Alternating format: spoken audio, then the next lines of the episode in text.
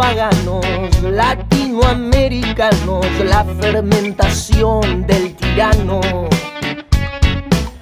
Somos los olvidados, pueblos esclavizados, moscas en tu monitor globalizado. Somos pura cicatriz que fortalece, somos la lucha que crece en tu nariz.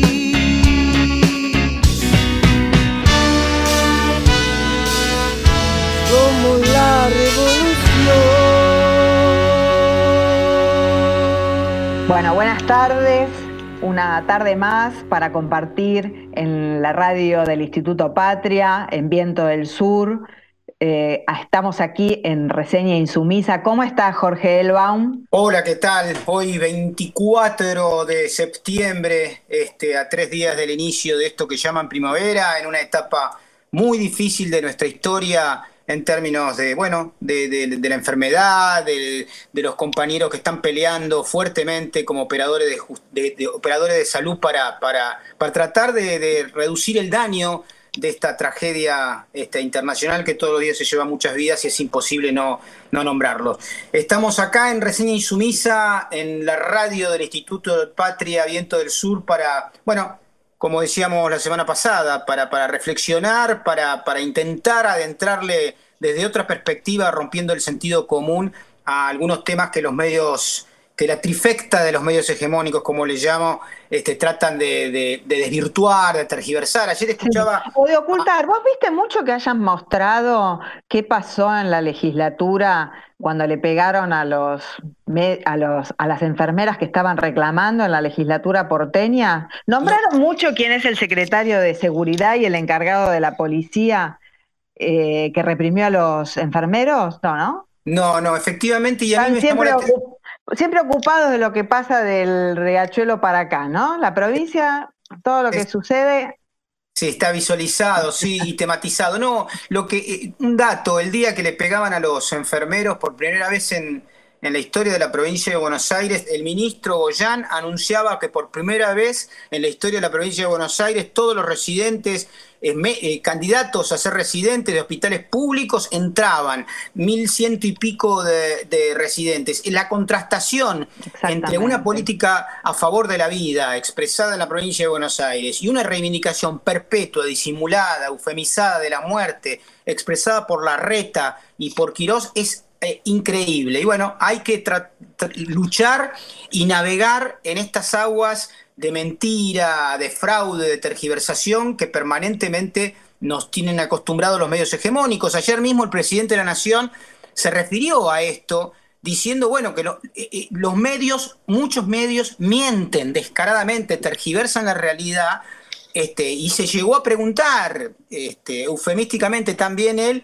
bueno, ¿cuánto de eso están colaborando siempre para destruir la democracia? ¿no? Yo creo que ahí hay un tema clave que, bueno, para eso también nace, me parece, eh, eh, Viento del Sur, para, para enfrentar eh, con la palabra, con música, con cultura, con reflexión, todos esos discursos dispuestos a que determinados sectores minoritarios conserven el poder y los privilegios.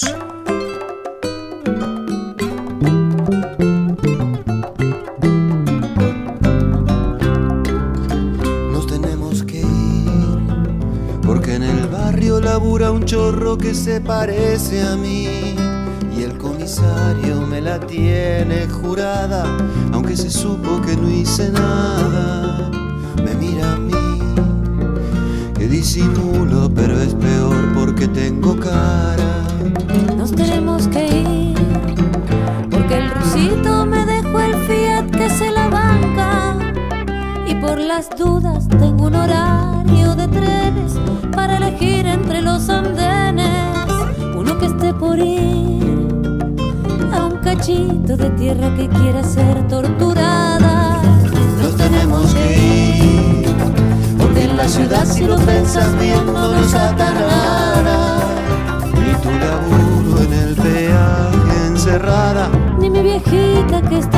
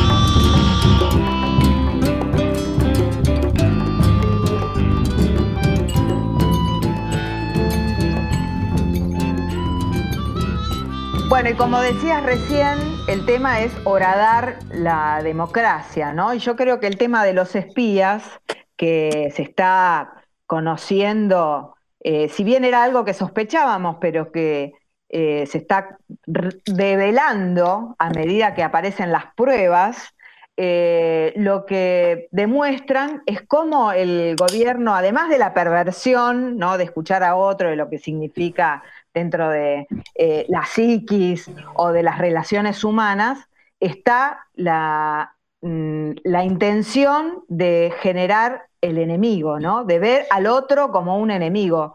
Y, justamente lo que, lo que trae es eh, que hace una democracia de baja intensidad, como dijo Cristina, ¿no? Por más que se haya votado ese gobierno, más allá del fraude electoral, es eh, lo que trajo consigo el tema de los espías. Y ayer se develó, bueno, que si bien los familiares de los mm, submarinistas del Ara San Juan sabían que los estaban espiando, sospechaban, bueno, ayer el gobierno denunció a Rivas y Magdalani por encontrar pruebas justamente en la AFI de ese, de ese espionaje ilegal, ¿no es así, eh, Jorge? Sí, sí, en principio una reivindicación de alguien a quien respeto eh, y me produce una admiración por el coraje que tiene, que es Cristina Camaño, la fiscal que ha sido nombrada interventora en la AFI, este, y que todas las semanas, este, con un trabajo enorme que está haciendo,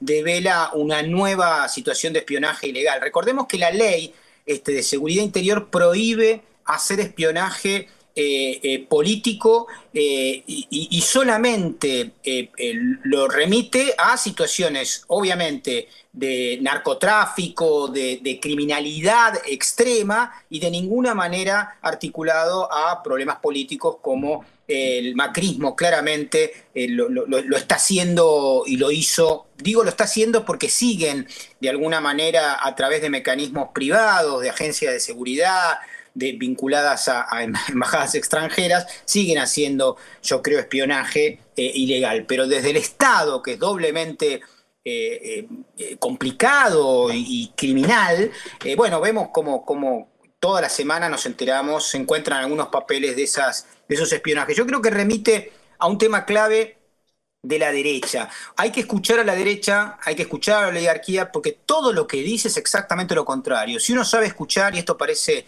Freud, este, el tomo uno de Freud, digamos, ¿no? de las obras completas, es decir, escuchar qué es, de qué se pavonean cuando hablan de valores, cuando hablan de república, cuando hablan de democracia, cuando hablan este, de, de, transparencia, etcétera, etcétera, uno tiene que entender que lo que están diciendo es exactamente lo contrario. Entonces, eh, eh, lo, lo que han hecho desde el Estado en relación a la persecución de Cristina Fernández de Kirchner, del movimiento nacional y popular, la represión en la calle, lo que hace hoy la reta con los enfermeros, es parte de un combo que obviamente tiene un blindaje discursivo, comunicacional, orientado a esconder la realidad. Y bueno, ahí hay un tema, una palabra clave que es develar, ¿no? Que es sacarle el velo. Nuestra tarea, me parece, y también en este intercambio con los compañeros y compañeras este, que se acercan diariamente cada vez más a la radio Viento del Sur, es poder revelar. Creo que es parte de, lo necesario para darle, dotar de herramientas de debate público, teniendo en cuenta que esta batalla sigue y que tiene a partir de marzo del año que viene un nuevo capítulo de salir a convencer este, a la ciudadanía, de salir a, a convencer a nuestros compatriotas de que el proyecto político nacional y popular debe tener en las elecciones del año que viene un nuevo triunfo para poder de alguna manera acumular fuerzas frente a esta minoría intensa, burda, este, egoísta, que lo único que intenta es defender sus intereses. Sí, además, eh, sectores que mm, eh, realmente lo que han demostrado que en, esos cuatro años nefastos, que justamente em, eh, los sectores agredidos han sido, bueno, ya se podría decir, salvo algunos amigos de, Mauricio Macri, casi toda la sociedad fue agredida, pero es increíble con respecto a los familiares de Lara San Juan. Eh, yo hice una pequeña eh, listita de las cosas que les han hecho durante, digamos, después, de, bueno, ya mandarlos a, o sea, en la misión que lo mandaron ya fue una crueldad, ¿no? Porque se sabía que eso no iba a prosperar. Pero mira, eh, desde, em, desde cancelar la, la búsqueda, eh, el ejército de trolls que se encargó de, mm, menoscabar a los familiares. Eh, ¿Qué más? Bueno, de, a 15 días del hundimiento, eh, Carrió, y Aguad, dos, personas que se, se, manifiesta la crueldad, ¿no? Eh, en su eh, máxima expresión. Sí, en su, máxima, expresión, ¿no? Cuando hay que decir algo jodido, ¿a quién llamamos? Bueno, Carrió es una siempre anotada. Bueno, que eh, cuando estaban recién, hacía 15 días ya los dieron por muertos, ¿no? Que todavía no se sabía si, si, habían, se había perdido la conexión o no. Es increíble cómo van haciendo escenarios, ¿no? Y los, los medios replicando y ninguno haciéndose la pregunta, pero está perdido, eh, se perdió conexión o pasó algo. Eh, realmente fue eh, muy, o sea, el, momento, ¿no? A, los, a 15 días ya se dio por perdida em, la vida de los submarinistas sin, sin decretar el duelo nacional, ¿no? Sí, sí, yo creo que ahí hay un tema ¿no? que, es clave y que está en el trasfondo del vínculo este, de la derecha eh, con, la sociedad, ¿no? y que es la falta de empatía, la insensibilidad profunda, eh, rodeada de un ropaje tecnocrático, eh, una insensibilidad que, tiene como, está adornada con un Excel, ¿no? Eh, una, una, falta de contacto con el dolor humano, que no se expresa solamente en el caso de la San Juan, sino obviamente de, las situaciones de desempleo, del vínculo con manifestantes en la calle, de la concepción acerca del de, la clase obrera, cuando hablan de, los, sindicatos, son parece, para ellos son este, el, enemigo de la humanidad y son los defensores de los trabajadores. Ah, me olvidé de decirte que también fueron reprimidos los familiares eh, en diciembre del 2017. O sea, eh, realmente no se han eh, privado de nada, ¿no? No, y, esto tiene y... esto tiene conexiones, Vero, perdón que te interrumpí, esto tiene conexiones claves, yo creo, imprescindibles a nivel internacional, ¿no? Que, bueno, en estos días con la Asamblea de las Naciones Unidas este, eh, lo estamos viendo claramente. Y para eso tenemos a nuestro columnista. No estoy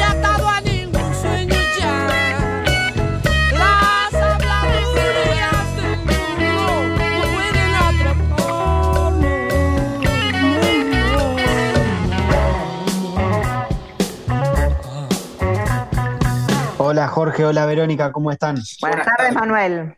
Buenas tardes, ¿cómo andan? Fantástico, va, digamos, en un momento muy duro, pero escuchándote a vos un poquito más contento. ¿De qué nos vas, qué nos trajiste hoy para pensar juntos? Bueno, hoy traje para pensar, digo, cuando uno piensa cuál es el suceso más importante de la política exterior y la política internacional esta semana, sin dudas es la Asamblea General de las Naciones Unidas. Y especialmente yo me voy a referir al discurso del presidente argentino, Alberto Fernández, en la Asamblea General de las Naciones Unidas, que dio definiciones de principios y definiciones políticas que me parece que son muy importantes para la política nacional, pero también para la política internacional. Si algo Argentina siempre se ha caracterizado por ser vanguardia en planteos de cuáles son los horizontes de mundo que nos debemos plantear, cómo construir un mundo más justo.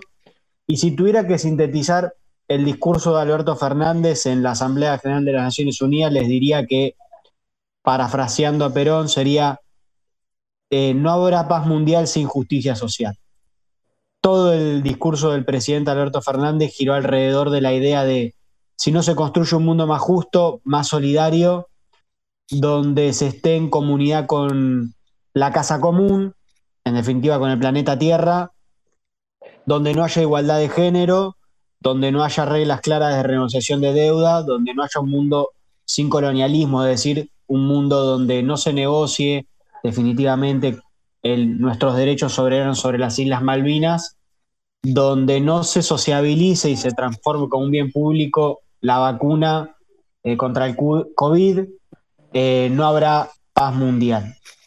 Eh, me parece que esto es clave porque además alertó sobre las derivas sociales, humanas y políticas de que no se actúe mancomunadamente y de forma multilateral a nivel global eh, con respecto no solo a, la... Digo, él dijo, hay que encontrar una vacuna contra la injusticia social. Me parece que esto es una definición política importante Enorme. en un mundo donde el unilateralismo, la prepotencia, el sálvese quien pueda, inclusive el proteccionismo desmedido, no la protección de lo, de lo propio, el proteccionismo, es decir, la exacerbación de la defensa de lo propio por sobre los demás o contra los demás, eh, que se ve a nivel global, donde las potencias fundamentalmente se protegen, donde uno ve cuál es la cómo se está saliendo de esta pandemia con pobres cada vez más pobres y con ricos cada vez más ricos, con países cada vez más endeudados, donde digo, para ponerlo en datos, la OIT dijo que se iban a perder alrededor de 400 millones de trabajos. El Banco Mundial plantea que puede haber alrededor de entre 70 y 100 millones más de personas en pobreza extrema, producto de la pandemia, donde Oxfam plantea que los ricos más ricos del mundo ya tienen 48.200 millones de dólares más de riqueza. O sea, solo para poner algunos datos que, ilustren esta, cuadro de situación que marcó el presidente, que si todos los pueblos del mundo y todos los líderes del mundo no se preocupan, eh, las derivas son complejas porque, como ya lo dijo la expresidenta Cristina Fernández de Kirchner en el 2008 en la, en la primera asamblea del G20, si no hay una, una, acción mancomunada, las respuestas agresivas, xenófobas y racistas y violentas van a ser cada vez más importantes porque una de las posibles respuestas es que los ciudadanos de a pie le echen la, culpa al que tienen al lado y no a los que concentran la riqueza. Te interrumpo ahí, Manu. Eh, esta semana hubo un encuentro eh, bastante, eh, digamos, no, tuvo la trascendencia que merece, que habló en el marco de la Internacional Progresista, una, una nueva plataforma este, de diálogo, si se quiere, de referentes mundiales, entre los cuales, y habló Chomsky, Noam Klein, este, mm. Alicia Castro. Alicia Castro por parte de la Argentina, etcétera. Y, el, y una de las consignas este, o, de, las frases que quedaron pendientes de ese encuentro era internacionalismo o extinción, ¿no? Es una, planteado en términos simplificados, caricaturescos, para hacer referencia justamente a esto que decís. O hay multilateralidad o hay enfrentamiento común de los este, grandes desafíos este, supranacionales, como la enfermedad, como el medio ambiente, como la pobreza, como, las migraciones, etcétera, o, esos problemas tenderán a estallar al interior de cada uno de, las nacionalidades este, y, en términos de violencia, por supuesto, cosa que es lo que obviamente la política es una de las formas de negación de la violencia, ¿no? O de superación, si se quiere, para tratar de resolver de alguna otra manera los conflictos que existen, obviamente, en la relación entre, entre las sociedades, entre los hombres, entre las personas. ¿Qué, qué pensás, Manuel, no sé, Ibero, también, eh, digo, me interesaría conocer su opinión sobre esta, esta, esta, este, este, esta consigna que tiró Chomsky, eh, que remite, obviamente, a una vieja literatura, eh, para mí muy importante y muy interesante, que tiene que ver con que estamos juntos en esta casa humana, Galeana lo decía más poéticamente, ¿no? Y hay algo que implica lo nacional que hay que defender, pero hay algo que implica lo internacional que también hay que contribuir, colaborar para, para construir la paz. ¿Cómo lo ven ustedes? A mí me parece que es un llamado a la solidaridad global necesaria.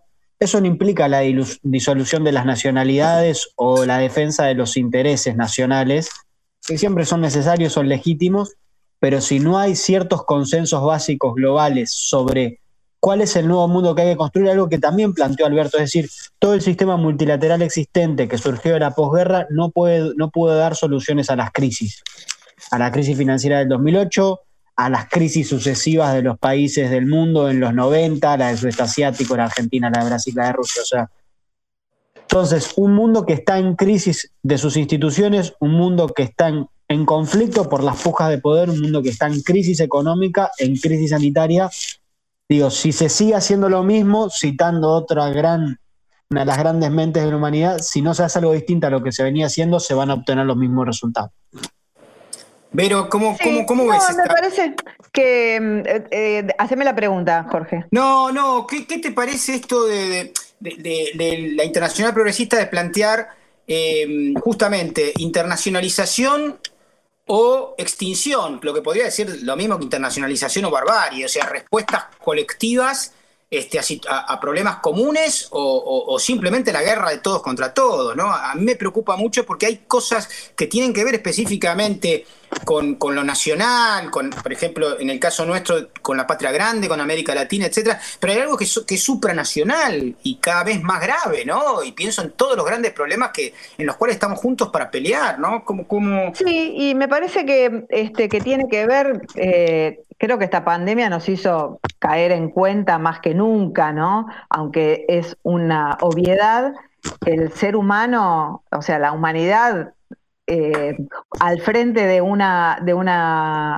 enfermedad somos todos iguales, más allá de que algunos puedan pasarlo peor o mejor según sus, eh, sus posibilidades de atención, pero eh, me parece que justamente hay algo que dijo ayer el, presidente, ¿no? que es la lucha contra la discriminación, y bueno, esto, ¿no? De que el, ser humano está en, eh, habita el planeta Tierra eh, y, que, y que debe hacer algo por, por salvar al planeta y a ellos y a nosotros mismos, ¿no? Bueno, a, veces es tan obvio que es hasta difícil decirlo, o a mí se me, se me complica decirlo. ¿Qué te parece si vamos a un tema musical? Yo había pensado, planteado antes de despedirlo, después vuelve Manuel y lo despedimos después del tema musical, porque había pensado en este tema que me encantó hablando de discriminación, de unos chicos este, que son coreanos, que cantan en eh, Francia en castellano. Eh, que se llaman Isaac y Nora. No sé si los conoces, Vero. Ah, me encantó. Sí, ayer lo escuché. Cuando me pasaste me dijiste qué lindo. Maravilloso. Escuchamos a Isaac y Nora. ¿Qué te importa que te ame? Si tú no me quieres ya.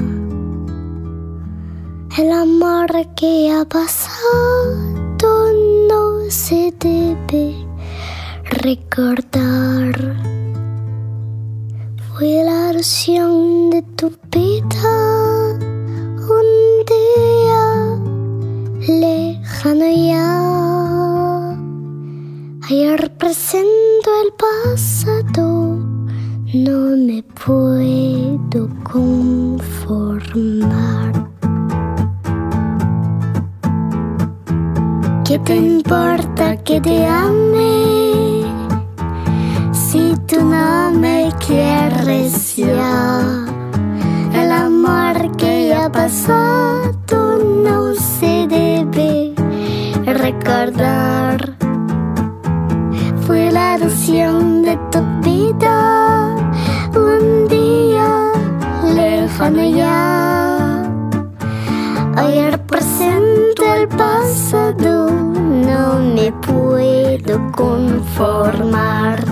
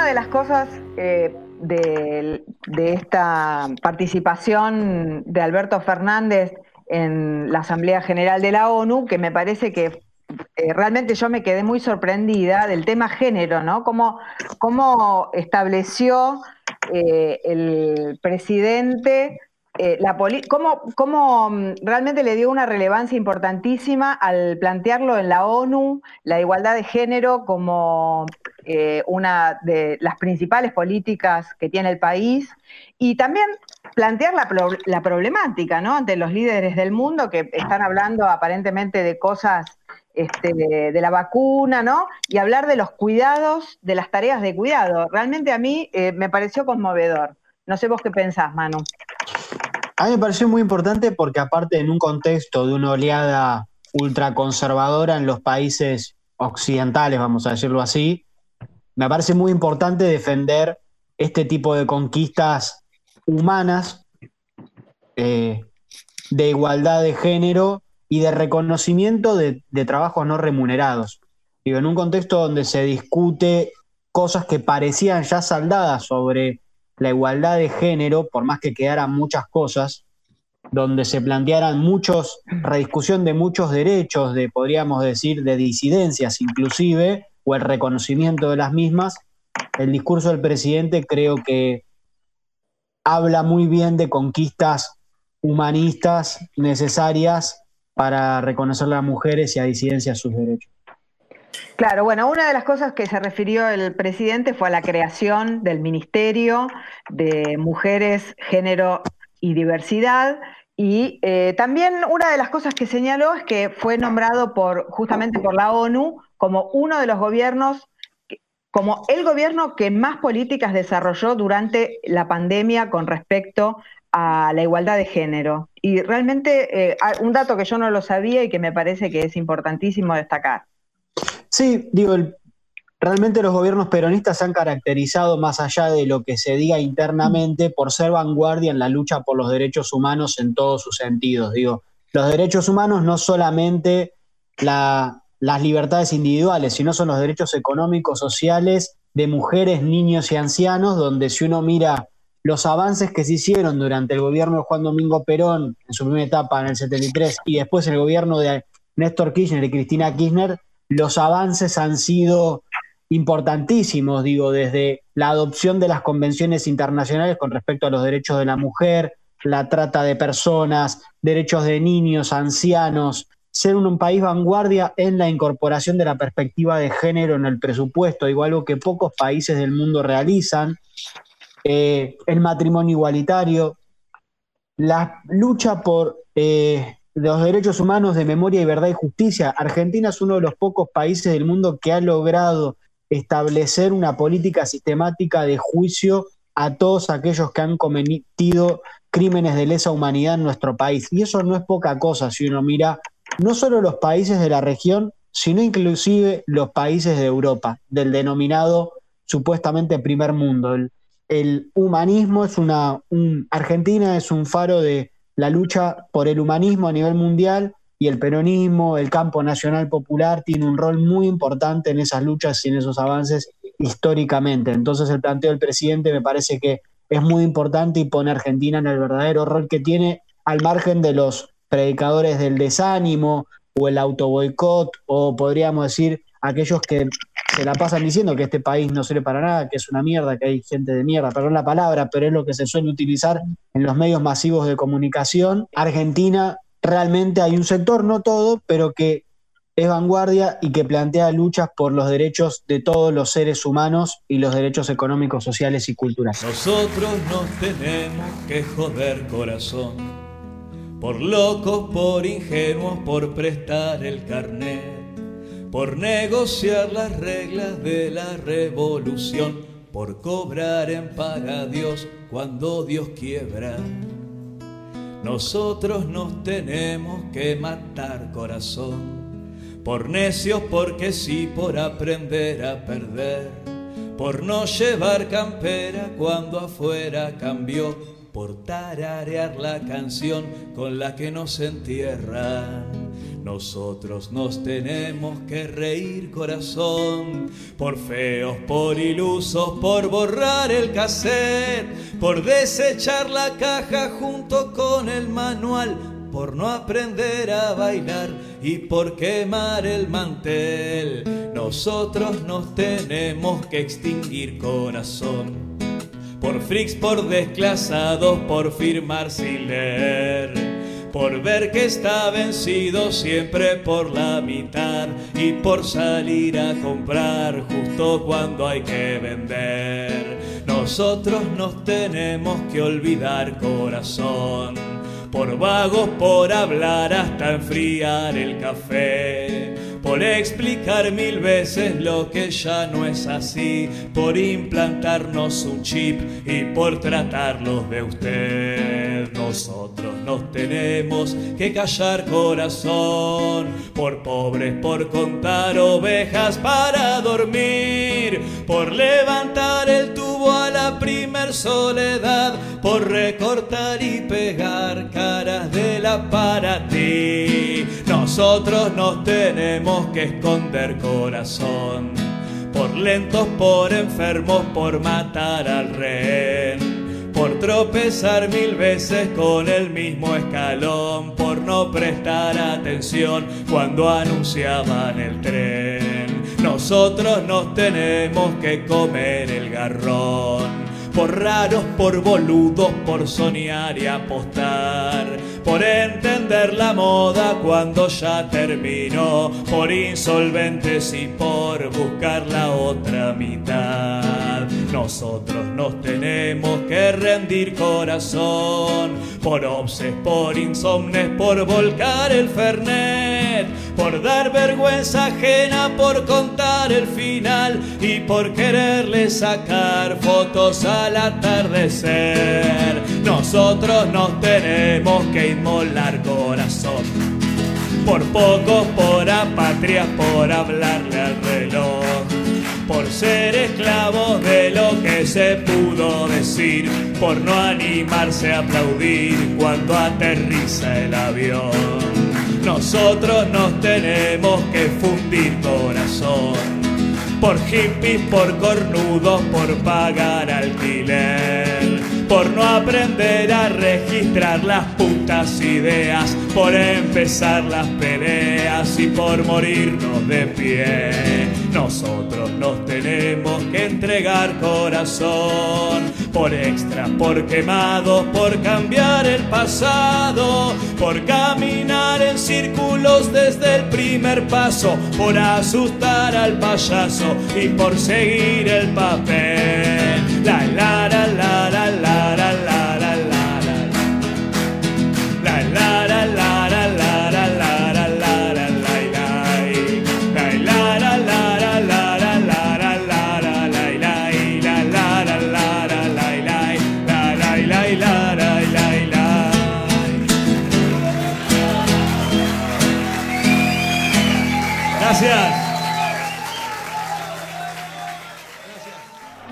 De mi patria, recibo en este instante de manos del gobierno de la nación la ley que consagra nuestros derechos cívicos y la recibo ante vosotras con la certeza de que lo hago en nombre y representación de todas las mujeres argentinas, sintiendo jubilosamente que me tiemblan las manos al contacto del laurel que proclama la victoria. Aquí está, hermanas mías, resumida en la letra apretada de pocos artículos, una historia larga de luchas, tropiezos y esperanzas. Por eso hay en ella crispaciones de indignación, sombras de, de ocasos amenazadores, pero también alegre despertar de auroras triunfales. Y esto último que traduce la victoria de la mujer sobre las incomprensiones, las negaciones y los intereses creados de las castas repudiadas por nuestro despertar nacional. Bueno, y el audio de, de la voz inconfundible de Eva Perón nos trae toda su emoción, nos, nos ubica en esta columna que nos trae Celeste sobre el tema de género, donde eh, se va a referir sobre los derechos políticos de la mujer. ¿Es así? Celeste, ¿cómo estás? Hola Vero, hola Jorge, ¿cómo están? Buenas tardes, Celeste Abrevaya, nuestra columnista de género. Muchas gracias. Bueno, sí, yo quería traer un poco a la columna de hoy que ayer, 23 de septiembre, fue el Día Nacional de los Derechos Políticos de la Mujer. Eh, y bueno, esto tiene que ver con que se cumplieron 73 años de la promulgación de la ley de voto femenino o ley Evita, como se conoció durante muchos años, en honor a la lucha, bueno, justamente el discurso que, que escuchábamos recién, ¿no? Bueno, una conquista que, que sin dudas marcó la vida de las mujeres, de las mujeres y yo diría de la sociedad en general, y que es una, una referencia absoluta en la lucha por el derecho a la igualdad que, que hoy llevan adelante los, los feminismos, ¿no? Además del derecho al voto, también se obtuvo el derecho a elegir y a ser elegidas para todos los cargos nacionales. Hasta ese día y a partir de la ley Sáenz Peña, que fue en 1912, que estableció el voto secreto y obligatorio, los únicos habilitados para votar eran los varones mayores de 18 años nacidos en Argentina. ¿no? Y bueno, para esta ley existió una, una intensa militancia. La consigna principal de la época que se leía en las calles era la mujer puede y debe votar. Y Evita, por su parte, ¿no? daba sus discursos por la radio promoviendo la lucha de las mujeres. Me gustaría, si les parece, que compartamos un audio que nos, nos envió Julia Rosenberg, que es una historiadora y autora del libro Eva y las mujeres, historia de una irreverencia, contando un poco cuál fue el papel de Eva Perón en la conquista, en la construcción de, de este logro histórico. Dale, lo escuchamos. El papel que tuvo Eva Perón en la sanción y la promulgación de la Ley 13.010 de los derechos políticos de las mujeres fue trascendental. No tanto en la rosca política, que esa ley iba a salir porque había mayoría peronista tanto en la Cámara de Diputados como senadores y el presidente Perón había dado su manifiesta voluntad de que esta ley saliera, sino que el papel de Eva estuvo centrado en otro lado.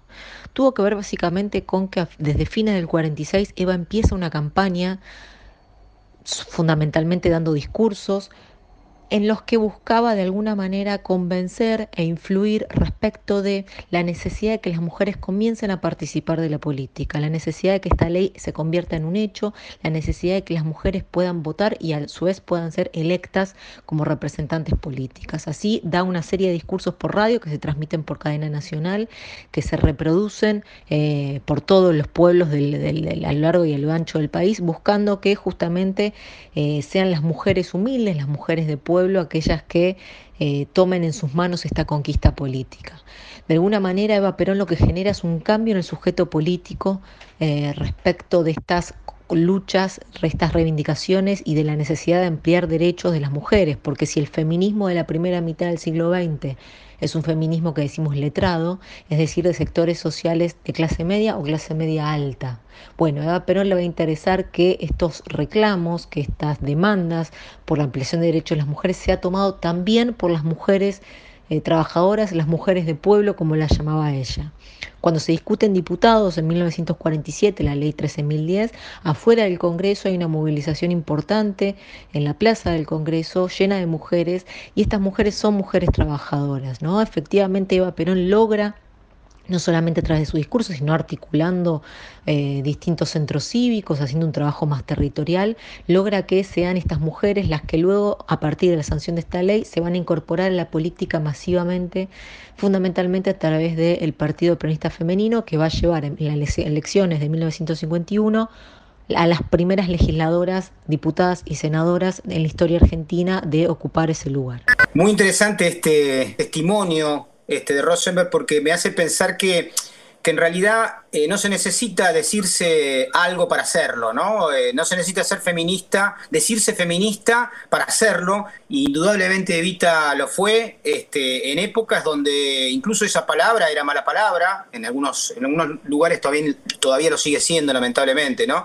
Y que defender derechos, este, reivindicar eh, la igualdad entre varones y mujeres, entre este, donde no existan de alguna manera diferencias de ningún tipo, bueno, es algo que se lo debemos indudablemente al movimiento nacional y popular, nacido, creo yo, ¿no? En, el federalismo, en el irigoyenismo, en el peronismo, y que todavía, enhorabuena, tiene vitalidad hoy con el kirchnerismo. Sí, creo que, el feminismo era un movimiento quizás más ligado en ese momento a, eh, digamos, ámbitos liberales. De hecho, bueno, vos mencionas la figura de Eva y, después sucede lo mismo con Cristina, ¿no? Sin nombrarse, sin identificarse a sí misma como feminista, eh, llevó adelante una cantidad de medidas que eh, sin dudas tienen que ver con las luchas de los feminismos. Eh, y bueno, eso me lleva un poco al hoy, ¿no? En donde si bien todavía queda un, un largo trecho por recorrer, eh, porque el camino hacia la igualdad es, largo, ¿no? Y está, está lleno de obstáculos culturales. Bueno, un poco lo que hablábamos la semana pasada, ¿no? Lo que muchas veces planteamos eh, en torno a las tareas de cuidado y cómo esas tareas muchas veces se desarrollan en el mismo momento precisamente en que se toman las decisiones, cómo eso incide a su vez en las brechas de participación política, empresarial, sindical, en el desempleo, en la feminización de la pobreza, pero bueno, lo cierto es que hemos avanzado muchísimo. Hoy ya tenemos una ley de paridad en ámbitos de representación política y esta es una demanda que viene extendiéndose también hacia otros sectores. Por ejemplo, la exigencia de paridad en medios de comunicación, ¿no? El antecedente directo de esta ley es, eh, perdón, el antecedente directo de esto es la ley de cupo en 1991, ¿no? Pero bueno, hoy, por ejemplo, el escenario para dar un ejemplo, ¿no? En la Cámara de Diputados no tenemos paridad absoluta. Si bien esto está por ley, hubo interpretaciones, ¿no? De esta ley a la hora de eh, generar los reemplazos. Entonces tenemos un 58,76 de varones y un 41,24 de mujeres. Y en el Senado, estos son datos de ojo paritario, eh, tenemos un 59,73% de varones y un 40,27% de mujeres. Convengamos que la elección pasada fue la primera vez que se implementó la paridad de género eh, a partir de la ley. Y que quiero eh, hacer un señalamiento con respecto a esta ley que, que, es del 2017, después de las elecciones, que en el 2017 la única lista que presentó paridad de género fue la de eh, unidad ciudadana, por más que no era ley. Eh, Cristina hizo uno y uno. Y me parece que hay algo que es importante rescatar y señalar, y es que esta ley se consiguió eh, durante el gobierno de Macri, ¿no? En pleno retroceso, las mujeres avanzamos y conseguimos la paridad del 50 y 50, ¿no? Me parece que esto es doble mérito para el movimiento feminista argentino. Sí, absolutamente. Es un momento de mucha, mucha pujanza para el movimiento feminista argentino, eh, con, eh, resonancias en el resto del mundo de nuestras propias prácticas. Eh, y bueno, lo que les comentaba es que esta ley de paridad ahora se está presentando un proyecto para, digamos, actualizarla y que quede bien clara la letra de la ley. Eh, Cristina Álvarez Rodríguez está, bueno, eh, hizo mención varias veces de la presentación de este proyecto, porque, bueno, como les decía, hubo interpretaciones variadas, ¿no? Pero lo que quería comentar, que tenemos otro audio al respecto, es que hoy llegamos a un escenario, ¿no? En donde tenemos un colectivo de funcionarias con altos cargos jerárquicos que se propusieron, de alguna manera, fomentar la paridad en los actos de gobierno, incorporar perspectiva de género en las gestiones. El gabinete actual da muestra ¿no? de, una intención por parte del Poder Ejecutivo de incorporar mujeres en cargos de decisión política.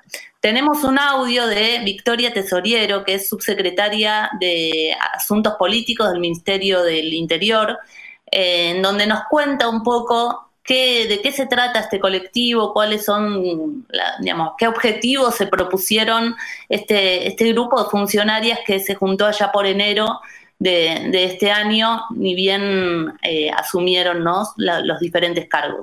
Mujeres Gobernando surge por la iniciativa de un grupo de funcionarias apenas asume el gobierno de Alberto Fernández, un gobierno que le da mucha importancia a todo el tema de la perspectiva de género y los feminismos, y en el cual hemos logrado por primera vez en nuestra historia tener eh, un ministerio propio, ¿no? un ministerio de las mujeres, géneros y diversidad.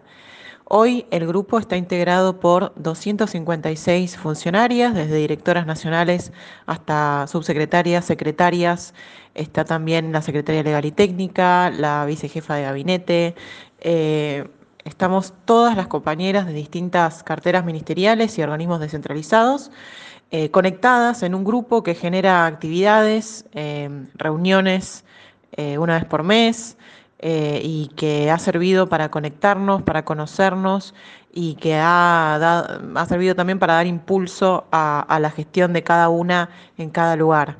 Eh, creo que mm, hoy las mujeres llegamos para, quedarnos y para seguir aportando a, nuestro país. Hoy somos el 37% del, del gobierno eh, de Alberto Fernández y creo que nada, celebro la verdad la existencia de este grupo, creo que nos facilitó muchísimas cosas y que, y que da cuenta de, otra forma de hacer política, ¿no? De que eh, estamos unidas, de que estamos conectadas, de que estamos para fortalecernos unas a otras y, creo que, es también el, el, sello de una época, ¿no? No existe otra experiencia igual en otro lugar, así que estamos muy, muy contentas con este grupo y creo que, nada, es, es parte de una época, de, un momento político que estamos atravesando, en el que el movimiento de mujeres es uno de los, de los movimientos más importantes que hoy tenemos en nuestro país y creo que de acá es todo avance, ¿no? De ahora en adelante creo que tenemos mucho por, por avanzar, mucho por hacer en esto que es transformar el Estado para darle realmente una perspectiva de género.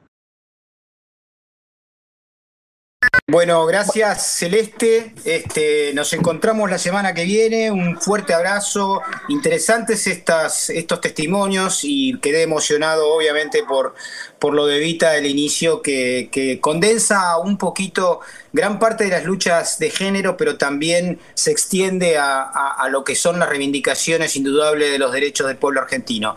Nos vemos la semana que viene. Un abrazo. Chao, un abrazo para los dos.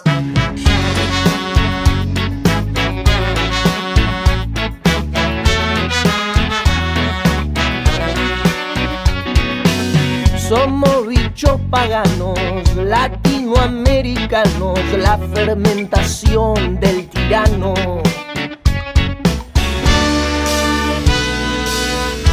Somos la revolución.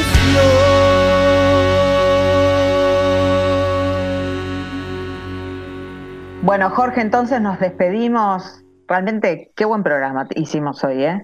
Como decíamos recién en off, esto es un aprendizaje de ensayo y error, pero que tiene este, como compromiso fundamental no solamente hacer un buen producto comunicacional, sino tratar de seguir insistiendo en, en que, bueno, que hay, tiene que haber una relación entre esta radio que hacemos la militancia que tenemos, las convicciones que llevamos juntos en la mochila y que esas tres cosas hay que ir este, acoplándolas. Y bueno, este, sabemos Sí. que mañana vamos a tener un mejor programa y la semana que viene mejor y vamos a seguir corrigiendo. Yo creo que, que- que- que realmente eh, estamos construyendo esto junto con la gente. Recibimos un montón de bueno, de, sugerencias, de, de- de agradecimientos, etcétera, etcétera. Más adelante empezaremos a, nombrar a algunos compañeros y compañeras que nos están siguiendo.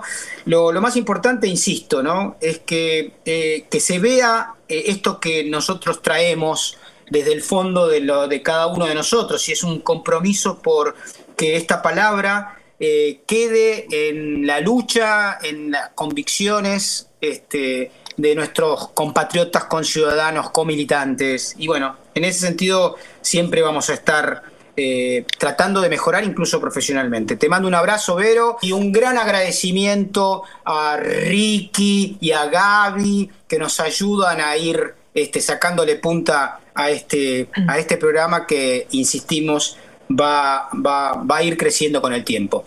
Chau, Vero, un fuerte abrazo, besos, besos, besos. Nos reencontramos mañana en reseña insumisa, Radio Viento del Sur, la radio del Instituto Patria.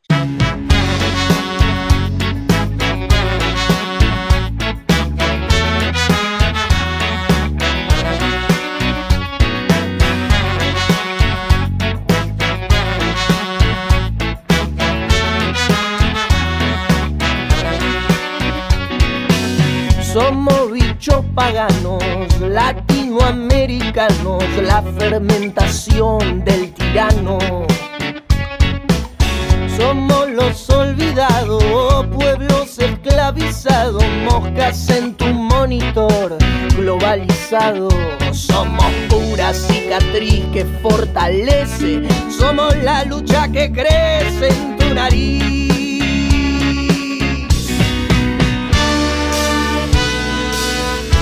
como la revolución.